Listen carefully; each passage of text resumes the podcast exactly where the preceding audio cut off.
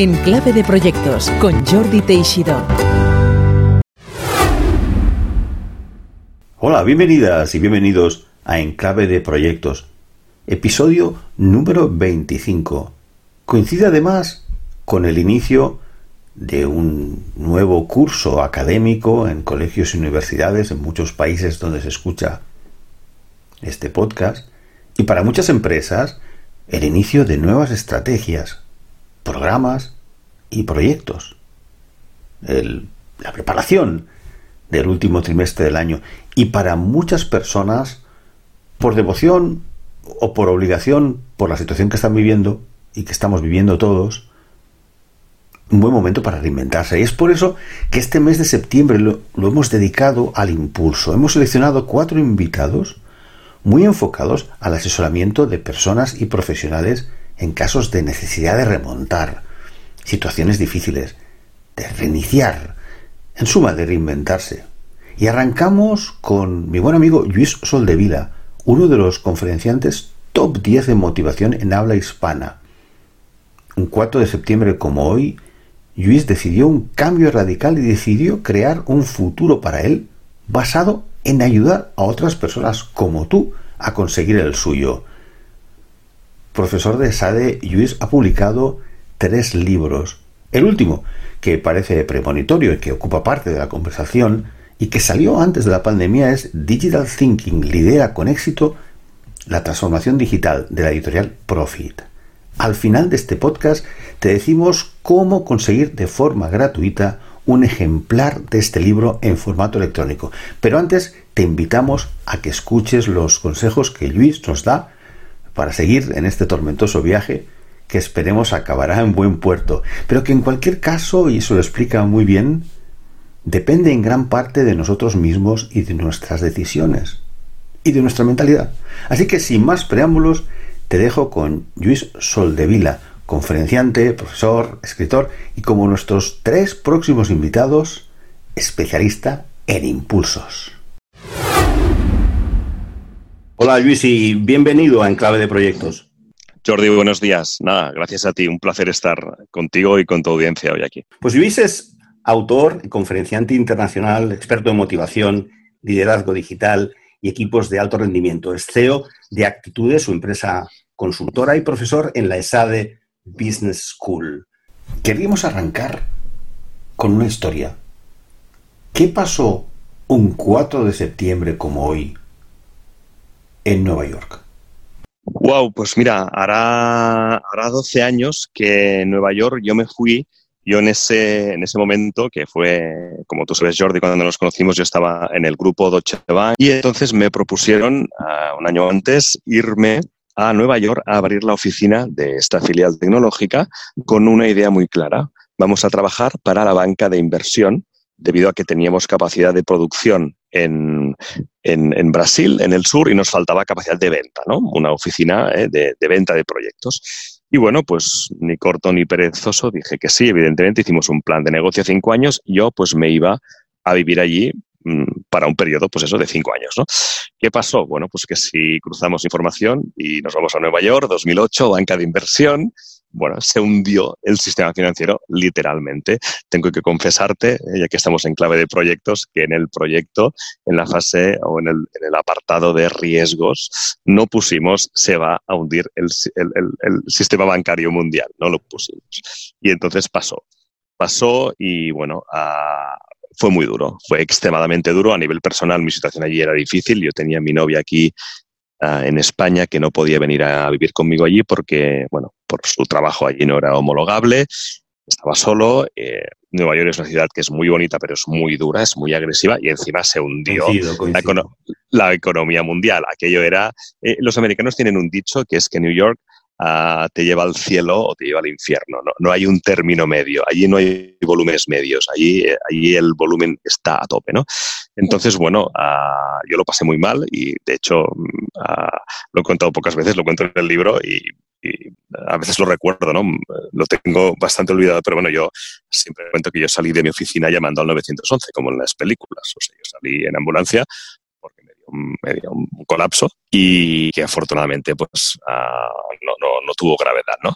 Pero entonces aquello fue un aviso muy importante y dije, bueno, pues voy a, voy a replantearme mi futuro profesional y de manera voluntaria decidí uh, que, aquello, que aquel aviso tenía que hacerle caso. Es, es, es, triste a veces que la vida nos tenga que dar un aviso a nivel de salud y que no nos demos cuenta, pero cuando uno disfruta con lo que hace y está en una vorágine y el proyecto es interesante, pues le da gas, gas, gas, gas y bueno, pues podemos decir que el motor se quedó un poco uh, averiado, ¿no? Entonces, por suerte no fue nada, fue solo un susto, fue un aviso, pero aquello me hizo replantear mi futuro profesional y al cabo de un tiempo, bueno, volví, volví a España y de manera voluntaria, pues decidí uh, dar rienda suelta a mi, a mi vocación, ¿no? Me gustaba la tecnología, me gustaba la banca, me sigue gustando, pero tenía una inquietud acerca de las personas y los equipos. Y yo, realmente era bueno dando formación. Yo ya llevaba pues nueve años dando, dando formación en esa de Business School. Sabía que, que lo hacía bien, sabía que, era un campo en el que ya había probado si yo era capaz o no. Y entonces, pues, uh, 2010 fue cuando, mira, hace ahora que estamos en septiembre, exactamente 10 años. Eh, ya ves que me costó un poco tomar la decisión porque volví a España y, y, aquí el mercado todavía no había caído, si lo recuerdas. Era como decir, bah, son unos exagerados uh -huh. estos americanos, ¿no? Sí. Yo volví aquí, volví aquí y es que al mes tenía ofertas de trabajo de Headhunters. Era, era alucinante. Y yo decía, ¿pero qué, qué, os pasa? ¿Que no os dais cuenta de lo que, de lo que está pasando? No, no, nos dábamos cuenta. Sí, sí, los brotes? Los brotes verdes. Exacto. Ahora tenemos otros brotes. Entonces, exacto.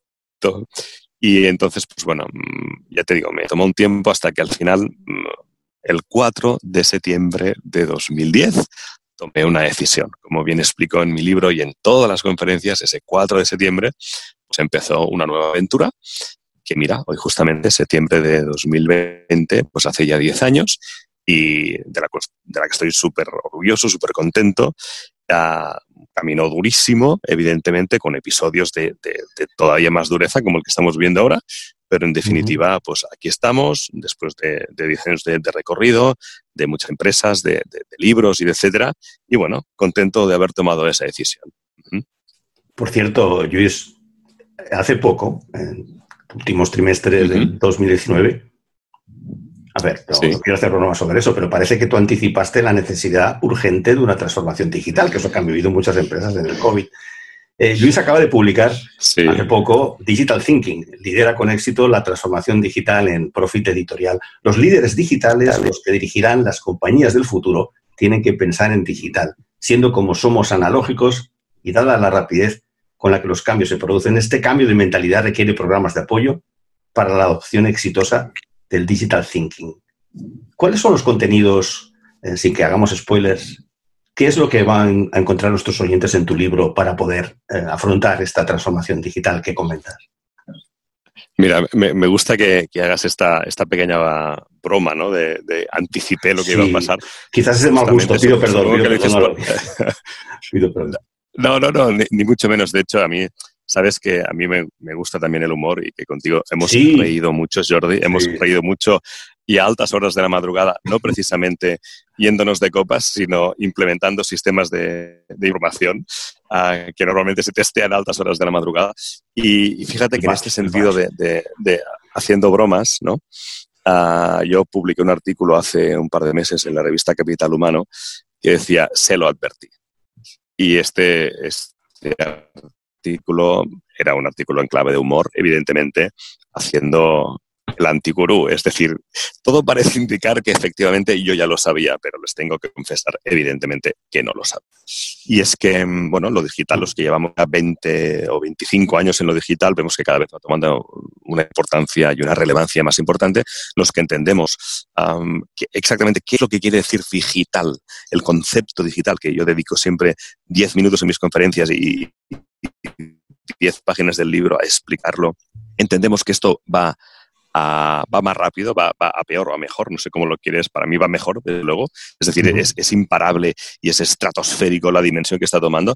Entonces, uh, es por esto que en 2018 yo decido, en 2010, como te comenté, dejé Deutsche Bank, me puse como independiente, en 2018 los, la, mi, mi trabajo ya tenía una magnitud como para necesitar ya un equipo y, los clientes ya querían un acompañamiento y yo también no, dejé nunca de investigar y, estaba ya haciendo el tercer, libro y demás y montó Actitude, como has dicho muy bien, esta consultora, con lo cual ah, yo ya veía la necesidad de, de acompañar a las empresas y ya no solo en la transformación digital clásica, que es la que tú y yo hacíamos, ¿vale?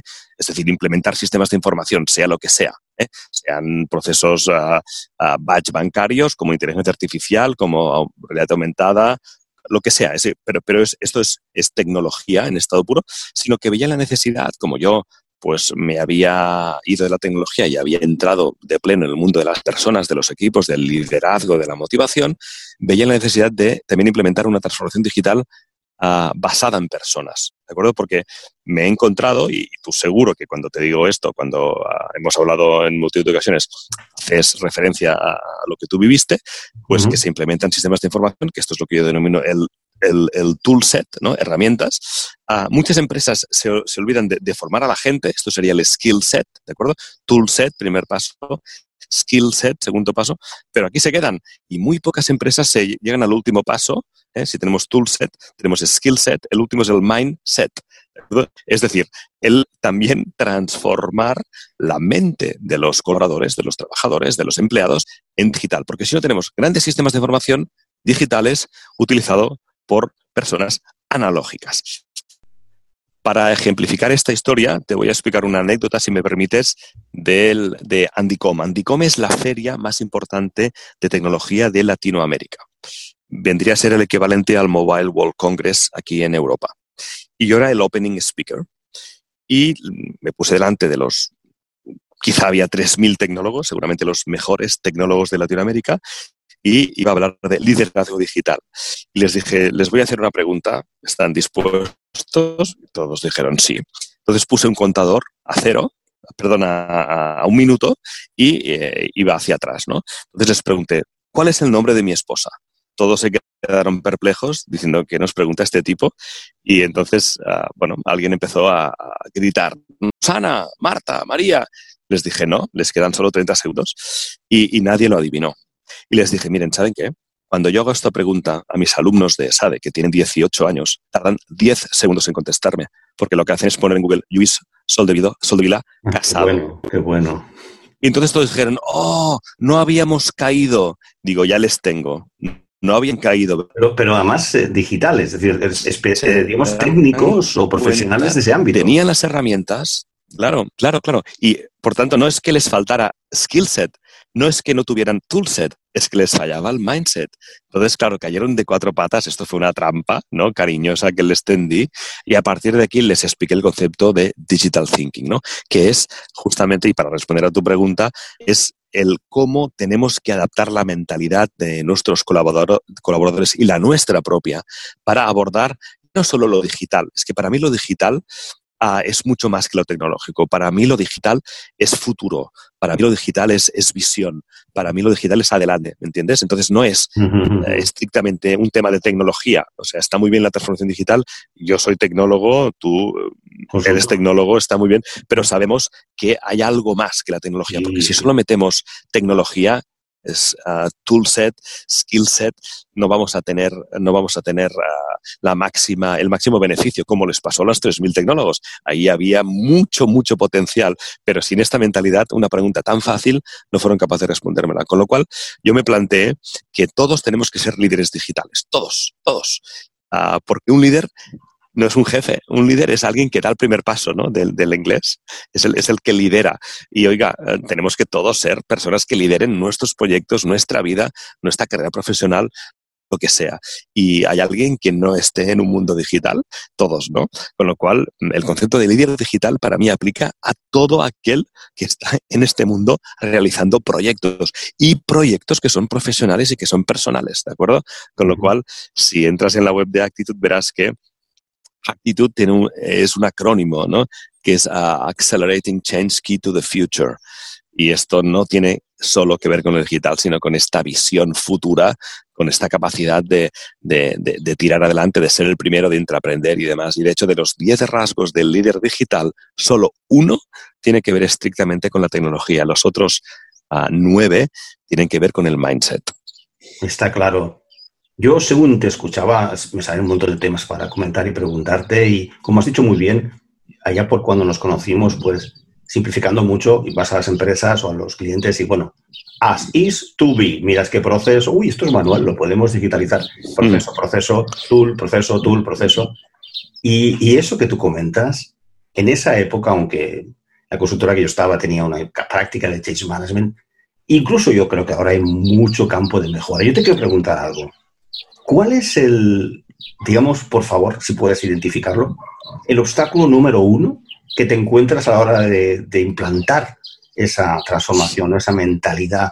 ¿Qué es lo que es la famosa resistencia al cambio o hay algo más que puedas comentarnos en ese sentido? ¿Qué es lo que te encuentras en las empresas cuando eh, tienes que ayudarles a, esa transformación? Mira, yo, yo no he dejado de ser ingeniero. Esto yo creo que no te lo dan en la carrera, esto te lo dan cuando naces. Tienes una mentalidad ingenieril que luego ah, te dan el título, ¿no? Entonces, a nosotros en Actitud nos gusta medirlo todo. Lo medimos todo. Entonces, ah, antes tenías que, intentar adivinar las cosas o usar intuición o usar, usar modelos. Ahora, por suerte, muchas cosas las puedes medir, las puedes preguntar, ¿no? Entonces, Ah, de hecho, ah, en, las conferencias, la semana pasada lo hicimos en abierto otra vez para, todo el mundo y la respuesta fue la misma. Yo, yo pregunto de, los, de, los, de las características del mundo actual digital, que es BUCA, supongo que este acrónimo te suena, ¿no? Este, este acrónimo de volatilidad, incertidumbre, complejidad y, y, ambigüedad, ¿no? estas características, lo que más miedo les da, y la respuesta siempre es la misma, es la incertidumbre ya sé que ahora este tema se ha exagerado, pero es que yo ya, como tú muy bien has dicho, llevo haciendo esto dos años y preguntando esto hace dos años. Es la incertidumbre. ¿Por qué? Porque la incertidumbre provoca cambios. Y los humanos, como muy bien has dicho tú, tenemos, un, tenemos miedo al cambio. Yo ya no diría, o sea, yo creo que, la, esta aversión al cambio que tenemos viene, viene provocada por el miedo y por el miedo que nos provoca la incertidumbre. Entonces, lo que yo tengo que, que luchar más es con, esta, con este miedo al cambio que nos provoca lo incierto. Entonces, al final, lo que nosotros intentamos demostrar cuando hacemos esto, ya no te hablo de charlas, que en las charlas buscas un impacto muy, muy explosivo y de corto tiempo, evidentemente, y de mucha intensidad, pero ah, a mí lo que me gusta realmente es, es, generar un impacto que dure, ¿no?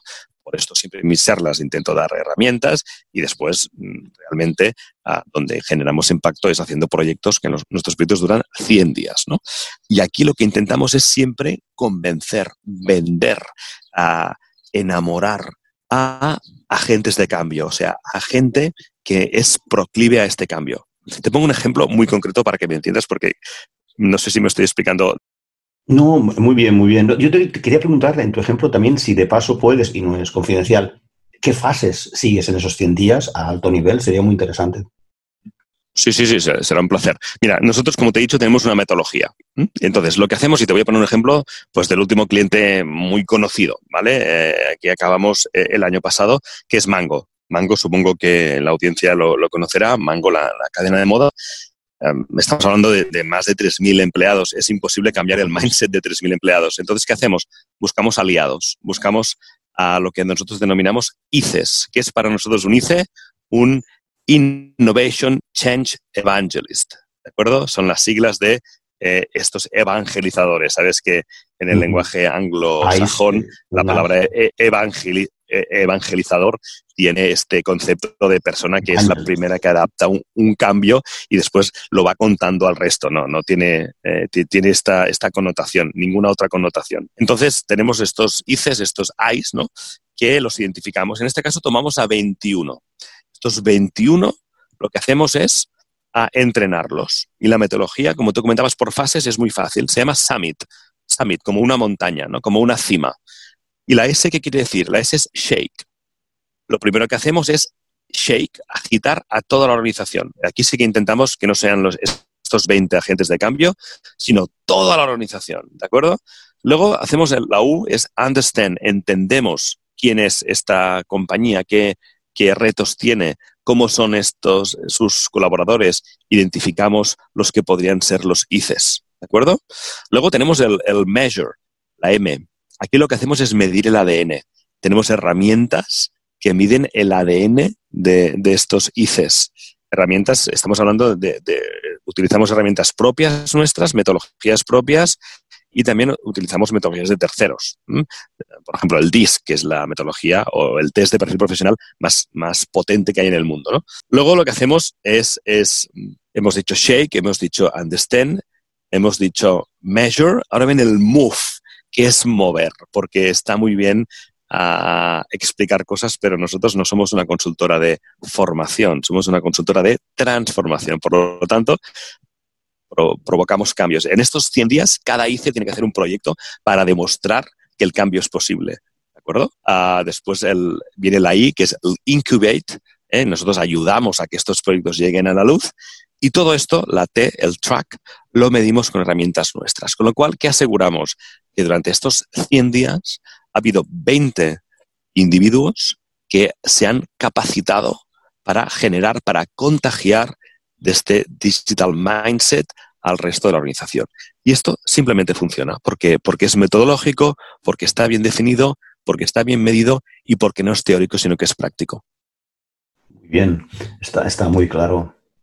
Yo creo que además de, la transformación de empresas, la verdad yo te confieso que en esta, yo diría que importante semana para ti, porque curiosamente hemos contactado y decidido hacer esto y publicarlo, aunque los podcasts son atemporales y afortunadamente nuestros episodios se siguen escuchando mucho tiempo después de cuando fueron grabados. En este caso, hacemos algo especial y algo aún más especial que al final de la entrevista los oyentes aprenderán, una oportunidad de adquirir tu libro pues gratuitamente, eso que nuestros oyentes esperan al final de la entrevista y sabrán cómo en esta efemérides, que ha sido casual, como tú sabes, Luis. Sí, sí, sí, sí. Mi intención egoísta, y parece que aquí, como dicen los, los, eh, la magia se ha conectado, es que, eh, y te lo comenté, aparte de conocer y todo lo que nos has explicado, que es eh, muy interesante, y la transformación digital y tu nuevo libro es cómo encaramos este curso académico. Luis, en, España especialmente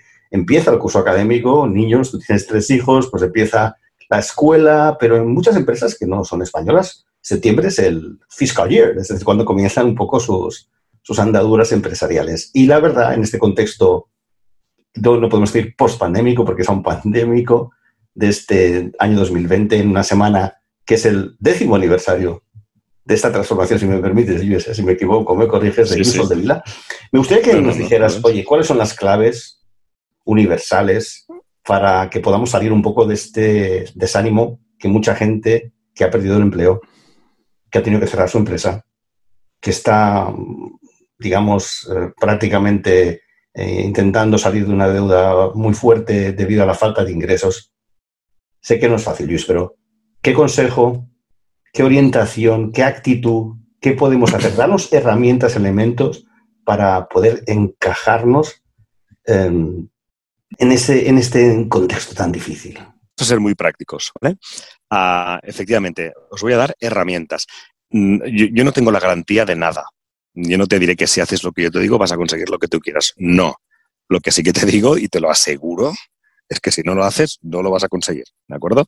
Con lo cual, normalmente siempre tenemos razón. O sea, si yo creo que puedo hacer esto, tengo razón. En unos límites objetivos, evidentemente, ¿eh?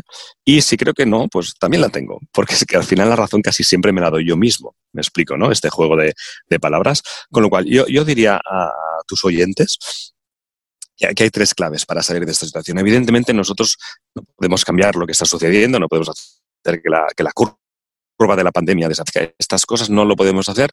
Lo que sí es trabajar para dentro de nuestro ámbito de actuación conseguir este éxito, no sea cual sea la definición de éxito. El éxito no estamos hablando de, cosas quizá ah, muy grandes, sino simplemente de sobrevivir a esta, a esta fase a nivel empresarial, como muy bien has dicho, ¿no? Con lo cual, al final, el éxito es una definición concreta de algo que yo quiero conseguir de lugar donde quiero llegar. Y a esto siempre se llega, desde mi punto de vista humilde, aplicando la ley de la acción. La ley de la acción es lo que yo promulgué en el primer libro y básicamente lo que dice es, mire, no sé si te suena la ley de la atracción, que es otra ley mucho más famosa que la mía, que básicamente te, te dice, ah, piensa y espera que te llegue y el universo te lo provea. Bueno, esto está bien. Yo, como tú puedes uh, deducir, no soy amante de, de, sentarme y esperar, sino, como decía el gran Peter Drucker, decía, la mejor manera de predecir el futuro es creándola, ¿no? creándolo, en este caso. Con lo cual hay que crearlo. Y para hacerlo hay que pasar a la acción y aplicar no la ley de la atracción, sino la ley de la acción, que dice que toda persona que quiera emprender el camino hacia el éxito deberá utilizar el pasado para aprender, el futuro para dar sentido y el presente para actuar en base a dos cosas, el autoconocimiento y la actitud. Con lo cual, hay tres As que yo recomendaría que todo el mundo incorporara y les voy a dar pistas, incluso les voy a dar herramientas para hacerlo. La primera A es la A del autoconocimiento, que evidentemente además es uno de los diez rasgos del líder digital, el autoconocimiento. Y da igual la edad que tenga Jordi, si tenemos 50, 60, 70, 40, 30, a hacer un análisis objetivo con herramientas de, cómo soy, de cuáles son mis puntos fuertes, de ahora, ostras, mm, mm, y te pongo un ejemplo, ahora con la pandemia mis conferencias han desaparecido, Jordi. Me anularon todas las que tenía en, en, abril y no ha entrado ninguna y estamos en agosto. ¿Por qué? Por la situación. Pues, ¿qué he hecho? Pues he creado un nuevo modelo de conferencias virtuales. ¿Por qué? Pues porque me analicé a mí mismo y dije, a ver, ¿tú en qué eres bueno? Pues, pues haciendo conferencias, por, ponerlo fácil. Muy bien. ¿No se pueden hacer? Bueno, pero yo sigo siendo bueno en esto. No, no he dejado de ser bueno. ¿Me explico? Entonces lo que tengo que mirar es, ah, yo tengo capacidad tecnológica. Ostras, sí, domino bastante la tecnología porque vengo de este mundo. Muy bien. Sé dar conferencias, domino la tecnología. ¿Tengo experiencia en televisión? Sí, he estado varios años haciendo programas de tele. Genial. Oye, me he montado un plato en casa y doy conferencias virtuales que mucha gente dice que son mejores que las presenciales. Y esto lo he hecho en base al autoconocimiento. Si a alguien le falta método para hacer esto, que me lo diga.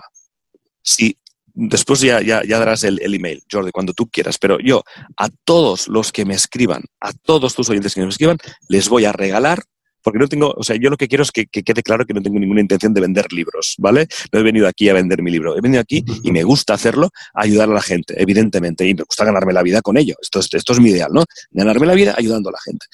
Pero hoy, ya que me has entrevistado y ya que es esta efeméride, como has dicho, a todos los que nos escriban, les vamos a regalar el capítulo de mi primer libro donde se explica con todo detalle la metodología del DAFO personal. Regalo, ¿de acuerdo? Pero que hagan, que, hagan su, que hagan su DAFO personal. Después, ¿eh? hay muchas más técnicas a nivel de empresa. Nosotros utilizamos técnicas mucho más sofisticadas, como es el DISC, pero esto ya es muy profesional. Pero yo esto se lo regalo, con lo cual no hay excusa, ¿vale? No hay excusa para no autoconocerse mejor. Es un trabajo arduo. Son tres meses de trabajo un DAFO personal, pero quien quiera hacerlo, le vamos a explicar cómo hacerlo. Segundo, la actitud. La actitud. Y de actitud, mucha gente habla. ¿eh? Es, es, que es casi evidente que la actitud nos lleva al éxito, ¿no? Yo incluso lo he formulado. Yo creo que hay un tema innato, un tema adquirido, de que el tiempo divide y que la actitud eleva, ¿no? Con lo cual, una fórmula con un exponente actitudinal, está claro que el valor va, creciendo de manera exponencial. Pero aquí la gente me dice, bueno, ¿y cómo lo hago? El qué te lo, te lo compramos, la actitud, y yo pues, lo demuestro en mis conferencias y cursos, pero después os digo, bueno, ¿y usted quiere tener la actitud adecuada? Sí, pues ahora ya le voy a explicar el cómo. Yo creo que esto es lo que hace la diferencia, ¿de acuerdo?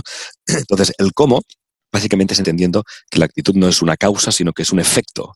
Y que es un efecto de la causa, evidentemente, y la causa son los pensamientos. Con lo cual, la manera de pensar al final determina tu manera de sentir, y esto es la actitud. ¿De acuerdo? Hay mucha gente que quiere actuar sobre la actitud directamente pensando que es una causa, pero no lo es, un efecto. Tenemos que actuar sobre la causa, y la causa son los pensamientos. Si yo pienso de una manera determinada, si yo tengo un tipo de pensamientos, puedo cambiar mi actitud y al final aunque parezca mentira y, creo que no soy sospechoso de ser nada espiritual o inspiracional o, ah, algo que no sea muy práctico, ¿no? Ah, la realidad la creas tú. Y no estoy hablando de que si yo pienso eso se va a transformar. Lo, que estoy diciendo es que si tú piensas de una determinada manera, al final, al final tu realidad la creas tú. te voy a poner un ejemplo de lo que quiero decir para que veas que no es nada esotérico. ¿Te han escayolado alguna vez, Jordi? ¿Una pierna? ¿Te ha roto una pierna? un brazo? me rompí el tendón Me rompí el tendón hace un año y estuve 15 días. Muy bien. Y, Escayolado. Escayolado en casa, que tuve que llevar una cama al salón y al final, dificultad tremenda. Horroroso. Luego te ponen un aparato andando, pero sí, sí, fue duro, pero bueno, me he recuperado, me he recuperado bien. me lo rompí pues jugando porque no se piensa que tiene 20 años y no. Y ya, ya, tenemos una edad. Pues bueno, los, los oyentes que hayan sido escayolados alguna vez, o los oyentes que alguna vez se hayan querido comprar un coche y, y los días previos del coche, o las, las oyentes que hayan estado embarazadas, seguro que estos tres grupos de personas, cuando estaban embarazadas o cuando estaban escayolados o cuando se, querían comprar un coche, solo veían embarazadas por la calle, o ese coche por la calle, o escayolados por la calle. ¿Sí o no, Jordi? Es decir, uh, tú preguntas a una mujer embarazada qué veía en los días previos del parto o durante el embarazo cuando iba a pasear y te dirá, y este experimento lo he hecho por la radio, lo he hecho por la tele, es, alucinante, te dirá que solo veía embarazadas. Parecía que había más embarazadas. Acaba a ver vídeos de YouTube de gente que se había roto el tendón en todo el mundo. Entonces, tú, y, cuando te quieres comprar un coche, te crees que nadie tiene ese coche y luego te das cuenta de que cuando vas por la calle conduciendo, todo el mundo tiene ese modelo de coche, ¿no? Con lo cual, ¿qué estás haciendo? No es nada esotérico, no es que el universo te envíe embarazadas por vía cuántica, no.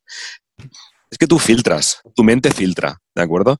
Entonces, si filtramos, tenemos dos opciones, filtrar en positivo o filtrar en negativo.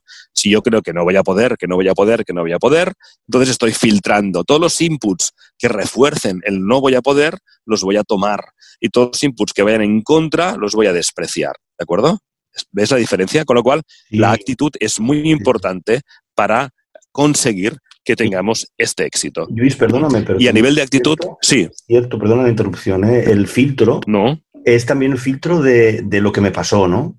Algo que nos pasa. Claro. Y confieso que a mí personalmente me ha pasado porque tuve mi, he tenido, todos tenemos bofetadas, ¿no? Tuve una bofetada profesional importante allá por el año 2000-2001 y estuve mucho tiempo comiéndome ese tema, ¿no?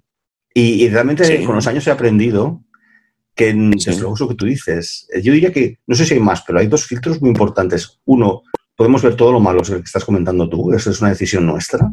Y luego el filtro, yo creo, Luis, y no sé si en esto quieres desarrollar un poco más el tema, es ¿qué me pasó? ¿Qué desgracia? A ti te he hecho un poco revivir ese tema ahora mismo, pero, y no sé si es doloroso para ti, igual lo es, ¿no? Eso que te pasó en el 2008. No, no, te digo, y, no, no estoy totalmente de acuerdo, Jordi. Sí, sí. Y te digo, em, no es doloroso en absoluto. Primero, estamos hablando de cosas que no son graves. Para mí hay dos tipos de cosas, las graves y las no, y las no graves. Me voy a explicar. Perder a un familiar durante el coronavirus, eso es grave. ¿De acuerdo? Entonces aquí, ni técnicas de las mías, ni técnicas de nadie, eso es, horroroso. ¿De acuerdo? Lo que yo te estoy comentando es que primero hay, hay, que relativizar. Entonces, cuando ahora yo pienso en lo que me pasó en Nueva York, ahora que tengo tres niños, son pequeñitos, pienso, eso no fue nada. ¿Me explico? Porque lo realmente importante es tener salud, es tener seres queridos contigo y poder vivir, ¿no? Aunque ahora me estoy poniendo un poquito filosófico, pero hay que relativizar. Y te voy a contar un ejemplo ya que dices esto. Uh, este ejemplo lo cuento en el libro. Y un día llegué a casa y dije, hostia, cariño, qué día más horroroso, estoy hundido, no puedo más. Y estaba así porque un cliente había anunciado que había quebrado y me iba a dejar de pagar una factura, creo que eran unos miles de euros. Estaba desolado, Jordi, ¿vale? Y pa, pa, pa, pa, pa, no paré y estuve casi, casi una hora hablándole a mi mujer, ametrallándola, ¿no? Y luego dije, ostras, Luis, no me habías preguntado cómo te ha ido tu día. Y le pregunté, ¿cómo, cómo te ha ido tu día? Y ella me dijo, bueno, ha sido un día duro. Un paciente se ha tragado un destornillador. Entonces, mira, todavía, ahora sí, esto sí que todavía me pone la piel de gallina. Dije, a ver, a ver, explícamelo bueno, un destornillador, no pensemos en un destornillador de mecánico, sino un destornillador de dentista, ¿de acuerdo? Una pieza pequeña, pero una pieza, un destornillador. Y dije, ¿y? Dice, bueno, hay, dos opciones cuando alguien se traiga un destornillador y está en el sillón del dentista. Uno es que se vaya por la, por la vía digestiva, con lo cual sigue su camino que ya todos nos podemos imaginar y sale por donde todos nos imaginamos, o el otro camino es que vaya por la vía aérea y si va por esta vía aérea, entonces el paciente muere. Yo me quedé frito, me quedé, me quedé congelado. Y ella dijo, no, no, afortunadamente se ha ido por la otra. Entonces yo en ese momento dije, ostras, yo, no se lo, yo no se lo cambio. O sea, yo me quedo con mis crisis de Nueva York, me quedo con mis, ¿me entiendes? Entonces, Este, este ejercicio que todavía, que todavía lo, uso y lo realizo, y el otro día en una cena con dentistas, aún los dentistas ah, hacen broma de que yo siempre explico esto, y cada uno empezó a explicar las cosas que les había pasado, yo dije, ojo, ¿qué, qué problemas que tengo yo más, más buenos de tener a nivel profesional. Me explico, con lo cual, esta relativización es buena. Punto uno. Punto dos, dejar de mirar atrás. ¿Vale? Ya te digo, la ley de la acción lo que dice es que hay que utilizar el pasado para aprender. ¿Qué aprendiste de esta torta? ¿Qué aprendiste de este fracaso? ¿Qué aprendiste de este mal momento? ¿Aprendiste algo? ¿De acuerdo? Seguro que sí, seguro que sí. El futuro para dar sentido, porque es que hay gente que está toda la vida en el pasado. Ay, antes, yo podría decir, ay, en el Deutsche Bank, qué calentitos estaba. Ay, antes en Barcelona, qué pocos turistas. Ay, antes del coronavirus, qué bien que iba, no sé qué. ¿Me entiendes? Pero es que no gano nada y no puedo cambiarle. Luego, entonces esta gente, si vivimos así, vivimos tristes y, y la palmamos de depresión. Y luego está la gente que está constantemente en el futuro ay el octubre, ay el rebrote, ay el no sé qué, ¿me entiendes? Entonces aquí lo que vivimos es, es estresados y la palmamos de ataque al corazón. Sí, los periodistas no ayudan, ¿no, eh, Luis? La, prensa en general se enfoca mucho. El entorno no ayuda, no, porque, porque vende mucho, porque vende mucho, vende más lo malo que lo bueno. Pero la gente inteligente lo que hace es no vivir del pasado, aprender del pasado, no vivir del futuro enfocar con el futuro y vivir el presente. Porque si piensas, ¿qué es el presente, Jordi? Un regalo, ¿no? Tengo un presente para ti. El presente es un regalo. Entonces, hay que utilizar este presente y actuar. Esta es la tercera A. Acción, acción, acción. Pero volviendo a la segunda, he os he prometido metodología. Mira, hablando de actitudes, es muy fácil decir actitud, actitud. Yo os digo, hay que tener cuatro actitudes. Lo voy a concretar. La proactividad, la ilusión, la responsabilidad y el optimismo. Proactividad, no esperar a que las cosas pasen, sino hacer que pasen. Ilusión, ser como un niño. Un niño siempre está contento. Un niño tiene esa ilusión. La responsabilidad, nunca poner excusas. Eh, el no responsable es el esqueroso, no asqueroso, ¿eh? esqueroso. No, es que no puedo porque es que esto, es que el COVID, es que yo vivo, es que, es que yo tengo trillizos, es que nada, nada, ¿eh? no excusas. Cada vez que digas... Tú, Luis, a, veces eres un poco esqueroso o realmente has aprendido a, no serlo nunca, o te pasa un poco el esque también a veces. no, yo, yo, yo la verdad, y te lo digo, ¿eh? yo tengo muchos defectos. Seguramente mi mujer me dice que a veces soy eh, extra motivado. Yo pico, peco, perdona, peco de, de, la ira e ilusión, pero excusas, uh, pocas, pocas. Y además, y te, lo digo al revés, a mí lo que pasa es que mucha gente me, las regala las excusas, que esto pasa. Eh, no es que, claro, tú estás con trillizos, no podrás, ¿sabes? Me, me, dan la excusa, me la regalan, me lo ponen en bandeja para que yo remate. Yo digo, no, no, no, oiga, no, esto no es, esto es una excusa. Yo cuando volví de Nueva York, ahora que has hablado de Nueva York tú, me acuerdo que yo volví con 10 kilos de más, Jordi, ¿vale? Porque en Nueva York... se pues, come bien, sí, sí. Yo estaba solo, estaba, estaba solo, estaba nervioso y, y bueno, tenía dietas, con lo cual, ah, pues le, di, le, di, rienda suelta a, y a mí me gusta comer. Entonces, solo al verme, la gente me decía, hola Luis, ostras, ¿qué, mal se come en Nueva York? ¿Me entiendes o no? Me daban la excusa. Yo les digo, a ver, en Nueva York se come muy mal y se come muy bien. Es lo que tú quieras. Solo entonces comes lo que tú quieras. Entonces, si he ganado 10 kilos, no es culpa de Nueva York, es culpa mía. Les agradezco que me regalan la excusa, ¿no? Entonces, hay un mercadeo de excusas, ¿de acuerdo? Si ahora tú dices, no, es que yo estoy intentando dejar de fumar. Hombre, Jordi, Jordi, no lo hagas. Ahora, con el coronavirus, no es el mejor momento. Entiendo perfectamente que hayas fracasado siete veces desde, el, desde el marzo. Tranquilo, Jordi, aquí me tienes para, para darte una excusita. Venga, vamos a tomar una cervecita. No, señor, ¿no? O sea, las excusas, y ah, yo les, es que odio las excusas. Para mí, hay dos tipos de personas, los creadores y los excusadores. Los creadores son los que creen su futuro y los excusadores los que crean sus excusas para no tener ese futuro. Y entonces yo, os diría estas, cuatro, estas cuatro actitudes, ¿vale? La responsabilidad y me faltaba la O, que es la O del optimismo, pero un optimismo realista, un optimismo inteligente, no, un, no, un, no el naifismo. ¿Sabes lo que es el naifismo? El naifismo es decir, no pasa nada, todo va bien, claro que sí, bueno, sé positivo y te compras una taza de esta marca que no diré la marca y entonces la vida es maravillosa y no. O sea, la vida a veces, con perdón, es un auténtico desastre. ¿no? Lo que nos ha pasado es horroroso. Muy bien, ahora a partir de aquí tú tienes dos opciones. Enfocarlo, fíjate, actitud. La, manera en la que tú te lo tomas, eso es la actitud. Yo puedo enfocarlo y pasarme el día ah, enfadado y triste y viendo noticias sobre el coronavirus, colgarme una feed, ah, una fit en mi, en mi ordenador con el número de muertos y el número de contagios y buscar en internet uh, si los tipos que acaban de hacer 50 años tienen una probabilidad mayor que los que tienen 49 de palmarla, yo puedo hacer esto o puedo decir, bueno, ¿Y qué hago? ¿Cómo reacciono? ¿Cómo me reinvento? ¿Cómo cuido mis clientes? ¿Qué campañas de marketing hago? Ah, entonces, es decisión mía. Entonces, el optimismo este inteligente, ¿de acuerdo? El de, el de, el de en las crisis hay quien, uh, quien llora quien de pañuelos, ¿no? Esta frase que a mí me gusta mucho, de, bueno, eh, es lo que es y no puedo cambiarlo, ¿vale? Pero tengo dos opciones. O sea, la reacción es mía. La acción a veces no es mía, a veces no es mía. Lo que nos pasa inesperado no es mía. El cambio inesperado ah, no, lo controlo. Ahora, como reaccionas al cambio, está totalmente bajo tu control. Con lo cual, ya tenemos una técnica. ¿eh? Hay que trabajar para tener estas cuatro ah, actitudes. Esto se puede trabajar también con técnica y, y, etcétera, pero no me quiero enrollar más. Y la última A que es la de la acción, acción, acción, acción. Oye, hay que hacer, hay que hacer, hay que hacer. No esperes a que las cosas pasen, hay que hacer que pasen. Y este es el tipo de gente que yo quiero eh, en, mi vida, ¿no? La gente que no espera que las cosas pasen, que no está ahí esperando a que, a que crezcan los tomates, ¿no? Sino que siembra, uh, ara, abona, riega, cuida y al final, pues recoge, ¿no? Muy bien, Luis. Realmente nos has dado una lista de tareas. Sí, yo creo que sí. no olvidar lo que tú has dicho al principio, autoconocimiento, análisis de lo que te pasó en el pasado, antes de empezar a hacer acciones a lo tonto. Es decir, pero nada de, como tú decías, ¿no? Optimismo naif, de bueno, ya pasará, ya llegará todo, sino que, oye, ¿qué es lo que quiero? ¿Qué es lo que soy? ¿Qué me ha pasado? ¿Qué es lo que realmente me mueve? Y ahora, acción. Eh, y acción, pero digamos que ligada a esta nueva estrategia.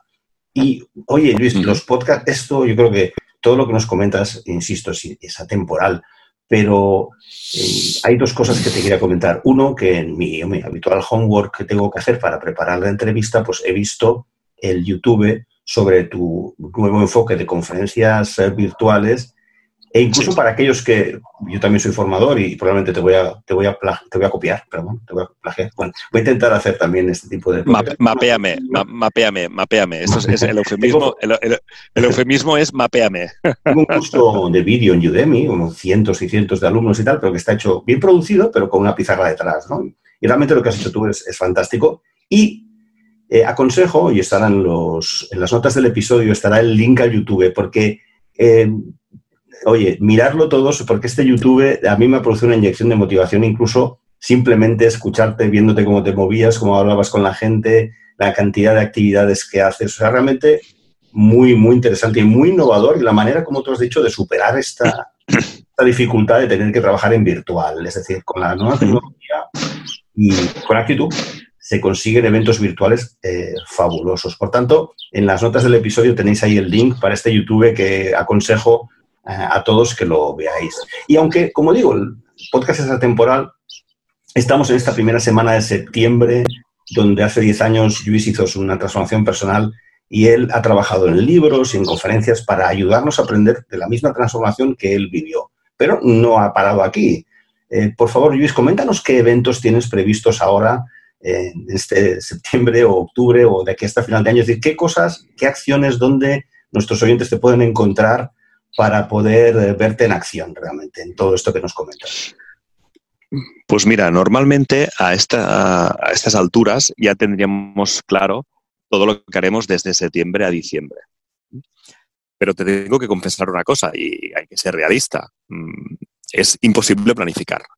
Con lo que ha pasado este verano y con lo que no sabemos qué va a pasar, es imposible. Entonces, lo, lo único que te puedo decir es que el 30 de septiembre haremos una emisión en abierto para todos los que quieran asistir a, de, este nuevo formato de conferencias y el contenido será Digital Thinking y motivación. Es decir, el contenido será, oye, ¿cómo hacemos para beneficiarnos de lo digital en esta nueva normalidad? Será una sesión brutal con una energía espectacular y donde pondremos todos los medios de estas nuevas conferencias que me alegro que te gusten, Jordi, porque he puesto mucha ilusión. Es, es mi niño, mi, niño pequeño de ahora. es mi criatura. Es mi criatura.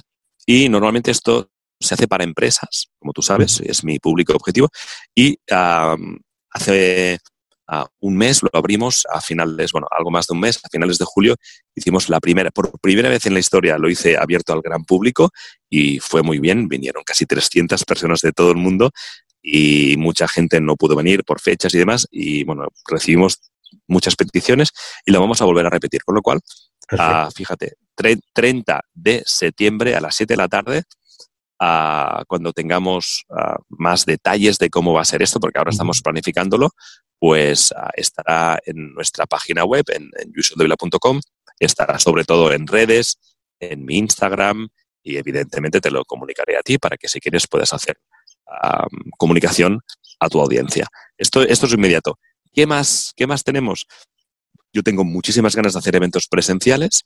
Ah, tengo ah, viajes en stand-by tanto a España como a Latinoamérica, pero es que mm, no lo sé si lo voy a poder hacer. Con lo cual, ahora mismo, y me, duele, pero eh, hay que adaptarnos a la realidad y la realidad es esta. O sea, ah, solo puedo confirmar que el 30 de septiembre habrá una conferencia eh, en abierto. El resto, intenciones y pendientes de confirmaciones, tanto a nivel corporativo como a, nivel abierto. ¿vale? Evidentemente en redes pues vamos informando de, todas las novedades. Por lo tanto, yo, yo animo a todo el mundo a que, a que me sigan en, Instagram, en LinkedIn, ah, en YouTube y demás. Y aquí vamos, vamos informando de todo. Perfecto. Desde luego, tanto si te interesa, como creo que no puede haber nadie que no le interese la transformación digital, este evento va a ser esa chispa, ese empuje. No sé qué expresión usabas en tus proyectos. ¿Hay una fase inicial o un elemento inicial de las empresas para que... Shaking. Shaking. Eso va a ser eh, un, shaking muy, muy necesario y muy oportuno, porque como tú has comentado muy bien, eh, hay, tienes un método y lo has compartido. En todos tus libros, además, eh, desarrollas todo esto en detalle. Nos vas a regalar un capítulo del, del, primer libro donde está esa metodología en detalle en cuanto al proyecto personal. Y además, ahora es el momento en este nuevo año fiscal y especialmente en crisis pandémica para tener gente como tú y, usar y aprender de todo lo que nos explicas para poder tener éxito en nuestros proyectos, tanto a nivel personal como profesional.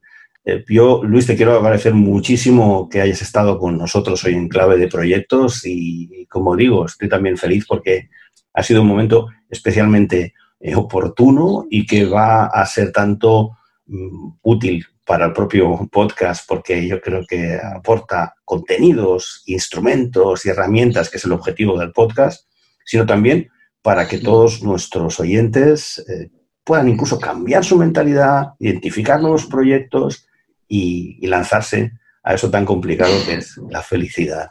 Luis, muchísimas gracias por estar, eh, por haber estado hoy en Clave de Proyectos. Nada, Jordi, ha sido un placer estar contigo. Ha sido un placer revivir aquellos momentos en los que trabajamos juntos durísimo ah, para conseguir objetivos muy importantes. Ah, un placer compartir este momento con tu audiencia y si me permites un, último minuto, ah, ya, ya has visto, a mí no me gusta vender libros, no me gusta promocionar mis libros, has visto que lo regalo, pero sí que me gusta hacerlo del último libro. yo animaría a todo el mundo que comprara Digital Thinking y te digo por qué. Te digo por qué. Mm, porque todos, el 100% de los derechos de autor son para una asociación, la Asociación Progeria Alexandra Perot. Ah, una niña de tres años que tiene una enfermedad, una niña española que tiene una enfermedad que, de la que solo hay 123 casos en el mundo. ¿De acuerdo? La progeria es un envejecimiento prematuro. El 100% de, de los derechos de autor van para Alexandra, con lo cual sin, ninguna, sin ningún pudor, sin ninguna vergüenza, yo sí que este libro pido que todo el mundo lo compre, porque comprándolo, pues está ayudando a, Alexandra. Lo pueden comprar en Amazon, es muy fácil. ¿eh? Gran gesto y, gran proyecto. Y obviamente el podcast tiene que participar, así que los primeros 20 oyentes que vayan a enclavedeproyectos.com, todo seguido, enclavedeproyectos.com, verán la página con las notas del episodio y obviamente el link al audio de la entrevista con Luis, Los primeros 20 que nos den sus datos allí van a recibir una copia gratuita en formato digital del libro eh, que Luis acaba de, escribir sobre la transformación digital. Y todo eso, como Luis ha comentado, va a ir a ayudar a, esta, a este proyecto absolutamente fantástico de dar la mejor vida posible a esta niña y a todos aquellos que tengan la enfermedad. Así que muchísimas gracias, Luis, por, por este... Te, agradezco el, el gesto, Jordi. Un abrazo muy fuerte y un abrazo a toda la audiencia. Pues hasta aquí la entrevista con Luis. Te doy más pistas sobre cómo conseguir el libro. Tal como comentaba en la entrevista, tienes que ir a visitar la página en clavedeproyectos.com. Ahí verás que te redirecciona hacia el blog.